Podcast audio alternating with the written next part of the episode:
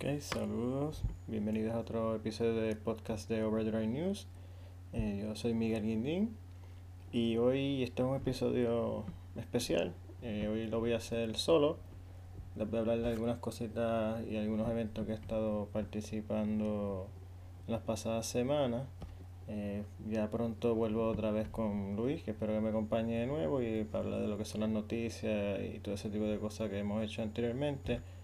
Pero este, en este podcast especial le voy a hablar de la presentación de la Porsche Macan que fue el pasado 2 de abril, mis impresiones del eh, Nissan GTR el pasado 12 de abril y la semana pasada que estuve eh, detrás de la Nissan eh, Jeep Compass. Estuve gracias a Flagship Credit que siempre me da la mano con lo que son la, la línea de vehículos FCA. Así que nada, eh, voy a empezar Right True, ya saben, me pueden conseguir en Facebook, Twitter, Instagram como Vendor News Puerto Rico. Ya subí eh, lo que es la reseña de la Ford EcoSport al canal de YouTube, que también lo pueden conseguir como Vendor News Puerto Rico. Así que nada, vamos para allá. Eh, el pasado 2 de abril, eh, la gente de Porsche Puerto Rico, Porsche Center Puerto Rico, la división de lo que como hermano, eh, nos invitó a mí y a varios lo que es, colegas periodistas a lo que fue la presentación formal de su crossover compacto eh, de lujo, el Macan, que es uno de sus modelos eh, de mejor venta actualmente. En este rediseño parcial, Porsche lo que hizo fue afinar un poco lo que es el diseño, tanto exterior como interior, añadir un poquito de tecnología y afinar los motores para más potencia y eficiencia. Hablando de motores, tenemos dos motores, un 2 litros 4 cilindros turbo y un 3 litros V6 turbo también. El, el 4 cilindros está en el Macan, el 6 cilindros está en la Macan S, que van a ser los modelos que por ahora van a estar disponibles aquí en la isla. El motor 4 cilindros genera 248 caballos de fuerza y 273 libras-pies de torque. Y el motor eh, V6 genera 354 caballos de fuerza y 354 eh, libras-pies de torque. Ambos están acoplados a lo que es la excelente transmisión eh, PDK de Porsche y tracción en las cuatro ruedas, o sea que no hay modelo ni tracción trasera ni delantera, solamente eh, tracción en las cuatro ruedas. Eh, según Porsche los estimados, eh, ambos, si se equipan ambos con el Sport Chrono Package, la 4 cilindros alcanza las 60 millas alrededor de 6.1 segundos y el la V6 alrededor de un segundo más rápido en 5.1 segundos.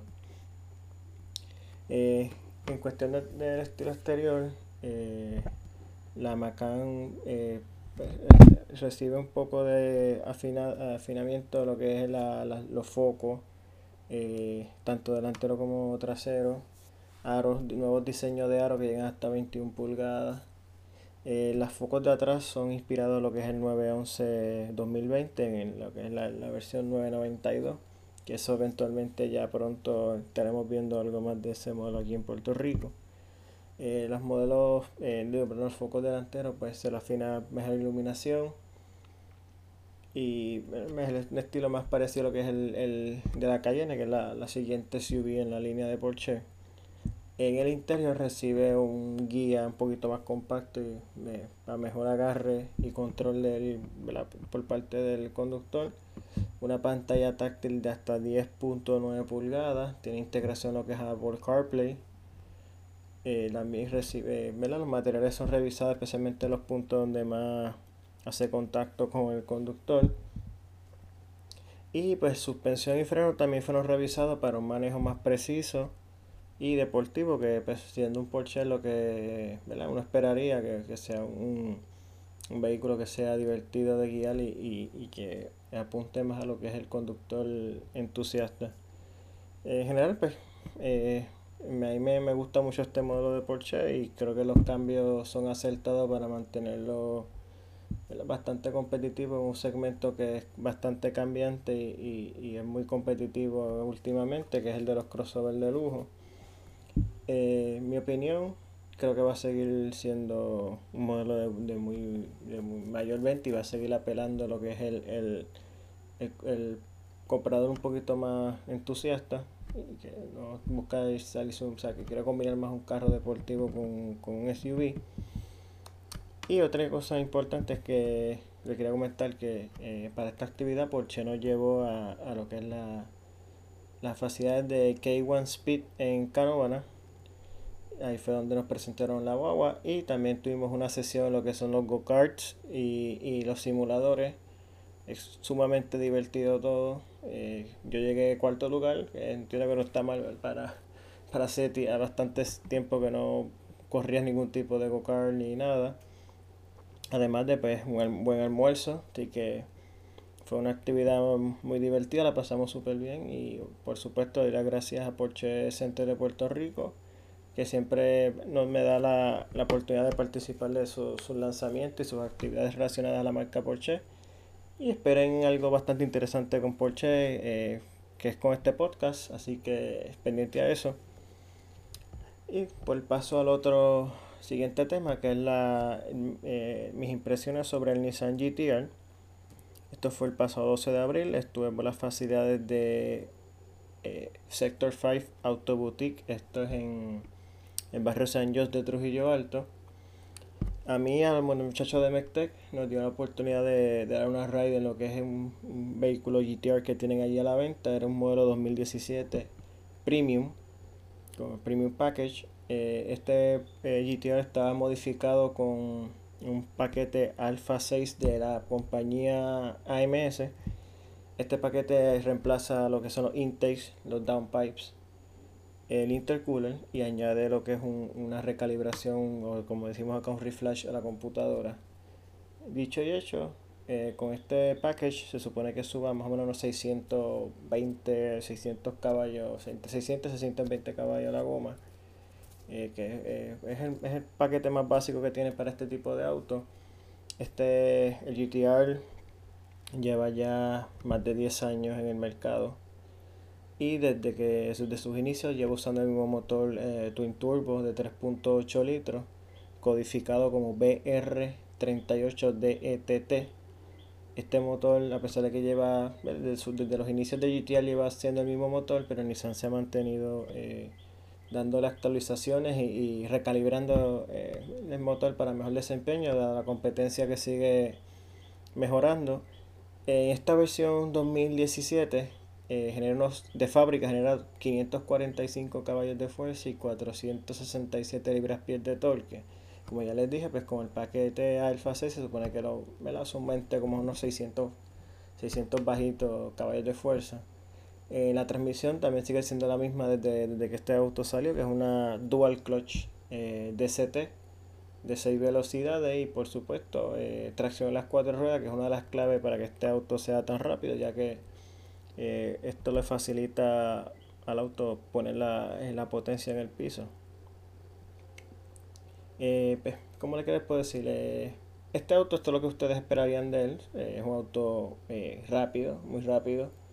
pero a la misma vez, si lo conduces a bajas velocidades o simplemente lo dejas en drive, es bastante dócil de guiar, no es abrupto, no es trinco, eh, no es un auto que tú piensas que te está buscando matar ni, ni, que, te, ni que te vas a estrellar si no lo dominas. Es un auto bien fácil de dominar. Es relativamente cómodo para ser un auto deportivo y un auto de alto rendimiento, pues por lo menos lo que es los asientos del frente. Atrás pues obviamente pues el espacio no es muy, muy allá que digamos y yo lo dejaría más para o para niños pequeños o para equipaje. Eh, la suspensión es bastante cómoda. No diría que lo compararía con un Cadillac ni con un Lincoln, pero para un auto deportivo pues eh, es llevadero, especialmente en las carreteras de aquí de Puerto Rico, que sabemos que no son las más en las que están las mejores condiciones. El interior diría que es el punto más débil del auto. Este auto pues sabemos que es Nissan y eh, era el que se ha montado en otros modelos Nissan. Podría reconocer algunos de los botones, de los switches y de los simplemente los plásticos de lo que está construido el motor. Esto pues es de esperarse. Eh, esto no se supone que es un auto de lujo como tal, aunque por precio compite con autos de lujo. Y Nissan pues, invierte, el dinero lo invierte en otras áreas como el motor, la transmisión, la suspensión, todo ese tipo de cosas. Y pues eventualmente hay que recortar en algún lado y pues decidieron que era en el, en el interior. Dicho esto, pues no es un interior que se vea barato ni, ni que se vea, ¿verdad? Que no sea un interior agradable Simplemente, pues, si lo comparas con sus competidores de lujo, pues sí, este, está un poquito debajo en lo que es calidad.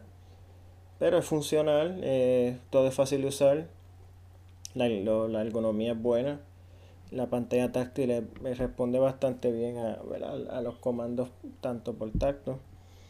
Así que es como decirle una pequeña queja. Eh, mucha gente que realmente compra este auto no le, realmente, no le quita el sueño la calidad del interior. Si quisiera un interior de lujo, pues estarían llenos un Mercedes-Benz, un BMW, un Porsche. Pero por el precio del auto y, y, lo que es precio versus performance, sigue siendo una tremenda compra.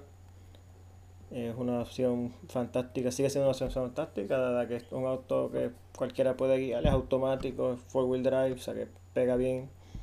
Tiene mucho support de lo que es el aftermarket vienen, además de, de ALMS, muchas otras compañías también trabajan este auto para sacarle mucho más performance.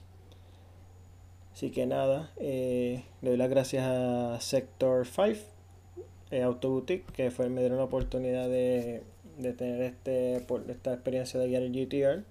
También esperen eh, una colaboración bastante interesante con Sector 5 Auto Boutique pronto, además de eh, otras pruebas de manejo con otros de los autos que tienen en su, en su, allí en su inventario. Y por último, eh, estuve este lunes pasado en Flagship Rider en Bayamón y estuve pasando el día en lo que es eh, la Jeep Compass. Esto es un modelo que yo entiendo que están bastante familiarizados con él. Después la es la que va después de la Renegade en la, la línea de modelos de, de Jeep. Es un crossover eh, entre un crossover compacto a mediano, más o menos. Eh, este modelo, yo mi modelo de prueba fue un modelo Sport, que lo que quiere decir es un modelo pues bastante básico. El modelo más, ¿verdad? más popular aquí en Puerto Rico, de verdad, un, un precio eh, accesible a, a, todo tipo de, de bolsillo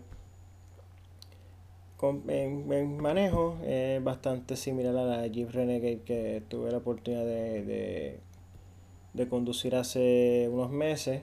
Es el mismo motor, la misma transmisión, básicamente la arquitectura básica es la misma, solamente que es un poquito más espaciosa y por ende un poquito más pesada también.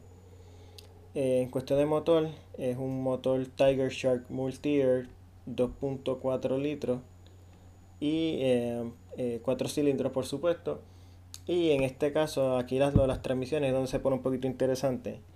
Eh, transmisión, en este modelo de programa que era tracción delantera, o sea 4x2, es una transmisión automática de 6 velocidades. Y en la 4x4, eh, como la Trailhawk, es una, pasa a la transmisión eh, automática de 9 velocidades, que es como la que tiene la Renegade. esto puede verse como un downgrade no, se me pasó la palabra parece como un bajón, como decimos aquí. Pero realmente me gustó un poquito más la transmisión de 6 velocidades porque es como más, eh, sabe mejor en qué cambio está y al no tener tanto velocidades para escoger, eh, cuando tú necesitas eh, un poquito más de potencia, pues no tienes que pensarlo tanto ni bajar tanto cambio para llegar al cambio ideal sino que usualmente lo tiene bastante accesible. Por, por ende, cuando necesitas eh, eh la de potencia de la guagua, es un poquito más, responde un poquito mejor que lo que la, la transmisión de 9 velocidades. Aunque al final del día ambas trabajan muy bien, eh, por lo menos en esta los cambios también son suaves y son bastante imperceptibles. Y el, el motor se mantiene bastante callado, a menos que ya esté bastante alto en el tacómetro, que se escucha un poquito más, pero este es uno de los aspectos que más me gustó de la guagua, que para ser un vehículo relativamente barato, es silencioso y, y, eso es algo que no es muy común en este precio de, de auto. Las marcas abaratan un poquito de costo para le añaden menos insulación de sonido para abaratar un poquito de costo.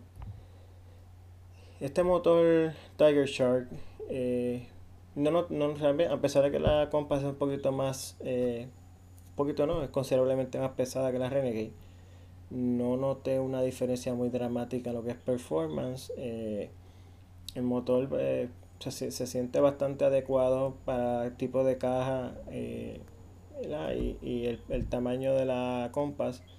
Una cabe notar que cabe aclarar que yo hice la prueba solo, la guagua iba bastante vacía. Habría que ver ya con la guagua con 4 o 5 personas y un baúl lleno, a ver cómo se desempeña. Pero por lo menos para carga liviana y para lo que es eh, el uso diario de la, el trabajo, tapón, o un paseo, simplemente un paseo por, por carreteras rurales, pues no debería haber mayores quejas de, de lo que es el performance de la Compass y otra bonificación es que el motor le funciona en gasolina regular, no es turbo, no es supercharger, no es un motor de alto desempeño, por lo que gasolina regular es lo, lo único que necesita. En cuestión de caballaje, desarrolla los mismos 180 caballos de fuerza y 175 libras-pies de torque que desarrolla la, en la Renegade. Solamente que aquí estamos hablando que estamos en una caja entre 200 a 300 libras más pesada de lo que es la, la Renegade, por lo que eh, cabe en cada eh, comprador eh, si necesita el espacio adicional de la Compass o si una caja un poquito más pequeña como la Renegade puede ser eh, satisfacería su, sus necesidades. el interior es bastante cómodo, es relativamente espacioso, especialmente para una familia pequeña, para una persona sola. Los materiales son muy similares a los de la Renegade, son materiales que van acorde al precio, la guagua se siente bastante bien ensamblada. Eh, las puertas cuando tú las cierras se siente un vehículo de calidad y un vehículo sólido.